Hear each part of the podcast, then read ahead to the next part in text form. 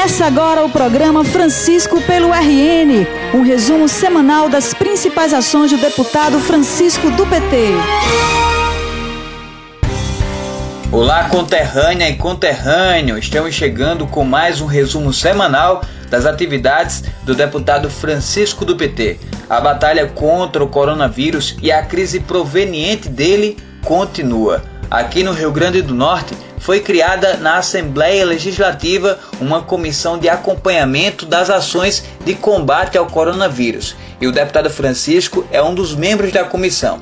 Ele explica pra gente como têm sido os trabalhos. Bem, a comissão de acompanhamento das ações do governo em relação às medidas para o enfrentamento do coronavírus, ela foi criada por ocasião da votação do decreto de calamidade pública que o governo do estado mandou.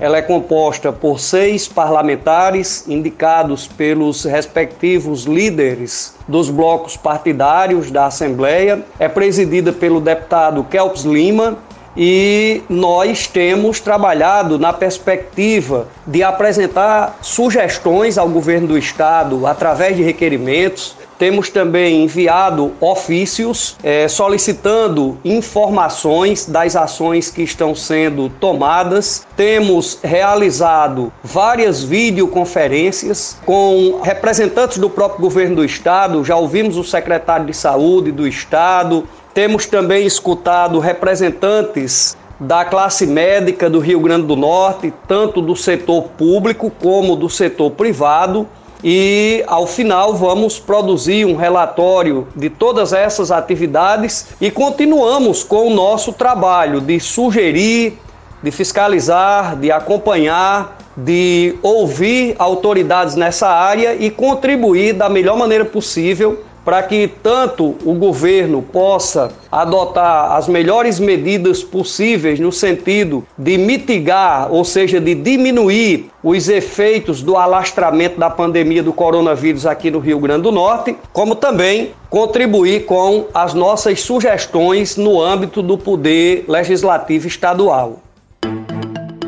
Pensando em contribuir também no enfrentamento à crise que atinge todo o mundo, o deputado Francisco pediu ao governo do estado a criação de uma linha de crédito para micro e pequenos empreendedores das oficinas de costura e queijeiras do estado. Num momento como esse, cujas medidas de isolamento social são fundamentais para superar os efeitos do coronavírus, especialmente na nossa rede de saúde, que já tinha problemas no Brasil inteiro e aqui no Rio Grande do Norte não poderia ser diferente para superar as demandas do dia a dia. Então a medida de isolamento social, ela é importante para preservar a saúde das pessoas e as vidas, porque a vida tem que vir em primeiro lugar. Mas essas medidas elas trazem consequências para a economia e as pessoas elas continuam as suas vidas mesmo num período de isolamento, mas elas têm contas a pagar, elas têm que comer, elas têm que comprar medicamentos, se for o caso, para outras patologias. E as empresas, especialmente as pequenas empresas, os microempreendedores individuais, elas têm muita dificuldade de passar por esse momento. Por isso que eu apresentei esse requerimento ao governo do estado, direcionado à Agência de Fomento do Rio Grande do Norte, que é a AGN, e eu já tenho uma informação, já foi inclusive divulgado pela grande mídia do estado, que a agência de fomento ela tinha uma linha de crédito de 6 mil reais para os empreendedores individuais, para os microempresários, para as pequenas empresas, e essa linha de crédito ela foi dobrada para 12 mil reais. Então eu espero que essa linha de crédito que talvez para empresas de um porte maior, que tem uma folha de pagamento maior, eu não sei se ela consegue ajudar essas empresas a superarem esse momento, mas é uma ação importante do governo do estado através da agência de fomento do nosso estado. E além disso, os bancos, né, públicos federais, o BNDES, a Caixa Econômica Federal também têm anunciado linhas de financiamento linhas de crédito para que essas empresas possam superar esse momento de dificuldade provocado pela pandemia da Covid-19. Francisco do PT é trabalho pelo RN. Francisco também tem acompanhado o trabalho do Congresso Nacional permanentemente, em especial da bancada do Rio Grande do Norte, e comemorou a aprovação da ajuda financeira a estados e municípios. Os estados e, e, os municípios sempre foram, né, historicamente, os entes federados menos beneficiados na partilha do bolo da arrecadação tributária do nosso país. Isso é histórico, não estou me referindo a este governo ou ao governo passado.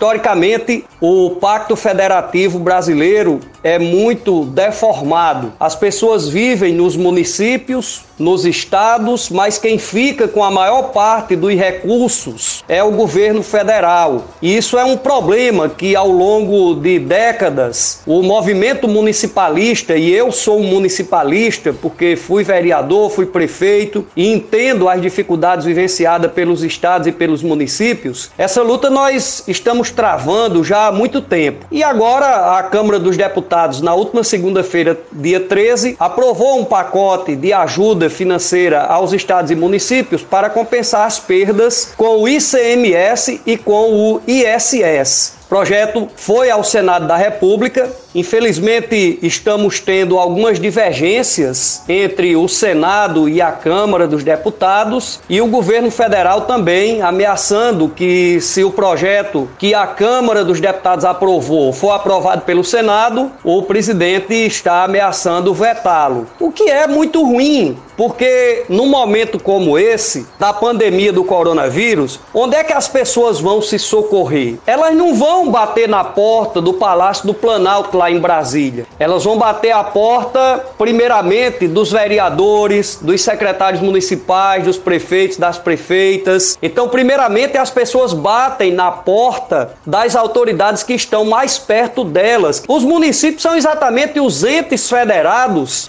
mais prejudicados com essa repartição do bolo tributário e num momento como esse, de queda de arrecadação brutal. E aí não por culpa do governo, não estou aqui botando culpa em governo nenhum, mas quem tem que socorrer nesse momento os municípios e os estados, que é onde o povo vive e onde o povo precisa de ser atendido, é o governo federal, que é o ente da federação que fica com a maior parte dos recursos que são é, arrecadados e cobrados do povo brasileiro através de uma série de impostos que nós pagamos, especialmente o imposto de renda e o imposto sobre produto industrializado. Então eu acho que é uma medida correta. Eu espero que o Senado da República possa votar o mais rápido possível e que o presidente da República atenda a essa reivindicação histórica dos estados e municípios, especialmente agora no momento da pandemia do coronavírus. Francisco pelo RN. Francisco pelo RN. Mesmo neste momento complicado pelo qual passa o Brasil, é preciso lembrar que este ano vence a validade do Fundeb, o Fundo de Manutenção e Desenvolvimento da Educação Básica. O Fundeb é fundamental para a educação do nosso país e por isso o deputado Francisco encaminhou esta semana ao Congresso Nacional um ofício solicitando a sua renovação dando ao Fundeb um caráter permanente. Olha, pode até parecer meio fora de contexto, porque nesse momento todas as atenções se voltam para a questão do combate à pandemia do coronavírus, mas nós não podemos deixar de lembrar ao povo brasileiro, ao governo federal, aos nossos parlamentares da bancada federal do Rio Grande do Norte do Brasil, e aos profissionais da educação brasileira que o Fundeb tem data prevista para acabar, que é dia 31 de dezembro agora de 2020. E é fundamental, mesmo nesta pandemia que nós estamos vivendo, que o Congresso possa aprovar a renovação do Fundeb. Desta vez, na nossa opinião, como um fundo permanente constitucionalizado, inclusive com mais aporte de recursos por parte do governo federal, porque o Fundeb ele tem um papel estratégico no desenvolvimento da educação e na valorização da educação básica do nosso país. Então, mesmo diante de um momento em que a saúde está de forma muito correta sendo priorizada, mas nós precisamos entender que a educação, a boa educação, é fundamental para que nós possamos ter uma resposta positiva na área da saúde. Porque quanto maior for o nível de conscientização da população sobre a importância das medidas preventivas na área da saúde, seja na área de higiene, seja nas práticas da boa alimentação, seja com relação à prática do exercício físico ou de uma vida saudável. Tudo isso é um processo de conscientização que a educação tem um papel fundamental. Um povo bem educado, com certeza, é um povo que trata melhor da sua saúde. Então, a educação e a saúde, elas não podem estarem desconectadas, dissociadas. Por isso, esse meu requerimento à bancada federal do Rio Grande do Norte, ao governo federal, à governadora Fátima, para que o Fundeb e a relatora do Fundeb né, na, na, na Câmara Federal, que é a deputada Dorinha, para que o Fundeb possa ser votado agora, possa se tornar um fundo constitucional, um fundo permanente com mais aporte de recursos, até porque é o Fundeb, inclusive, que ajuda muitas prefeituras do interior a sobreviverem do ponto de vista dos investimentos da educação. E também o Fundeb tem um papel fundamental na questão da valorização dos profissionais da educação, com a questão do piso salarial da categoria. Vocês imaginem, quem está me ouvindo nesse momento, que sem o Fundeb muitas das prefeituras brasileiras, dos estados brasileiros, não teriam condições de pagar o piso dos professores. Ora, mesmo com o Fundeb, tem muitas prefeituras que têm que botar recurso porque não tem condições de pagar o piso com o que recebe, imagine sem o Fundeb. Por isso que é importante esse debate e a aprovação da permanência do Fundeb como fundo constitucional. Francisco do PT é trabalho pelo RN. Finalizo deixando aqui um abraço a todos os ouvintes, a todas as ouvintes. Pedir para que fiquem em casa, que só saiam de casa realmente aquelas pessoas que necessitarem, que de fato precisarem. E mesmo elas, quando precisarem sair de casa, até para ganhar o seu próprio sustento, a sua própria sobrevivência, que respeitem as orientações e as medidas de isolamento, aquela distância mínima de pelo menos dois metros de uma pessoa para outra, evitar aglomerações, é, pedir também que sempre que possível, o ideal é que as pessoas se precisarem sair, usem máscaras, quando chegarem em casa, lavem bem suas mãos com água, com sabão. Então é extremamente importante respeitarmos essas recomendações para que desta forma possamos preservar vidas e que o sistema público de saúde possa dar conta de atender as pessoas que, infelizmente, já contraíram e irão continuar contraindo a Covid-19. Um forte abraço e até o próximo programa. Então é isso. Chegamos ao fim de mais um programa, sempre na esperança de que tudo isso logo vai passar e tudo voltará ao normal. Mas não esqueça, se puder, fique em casa. Até o próximo programa.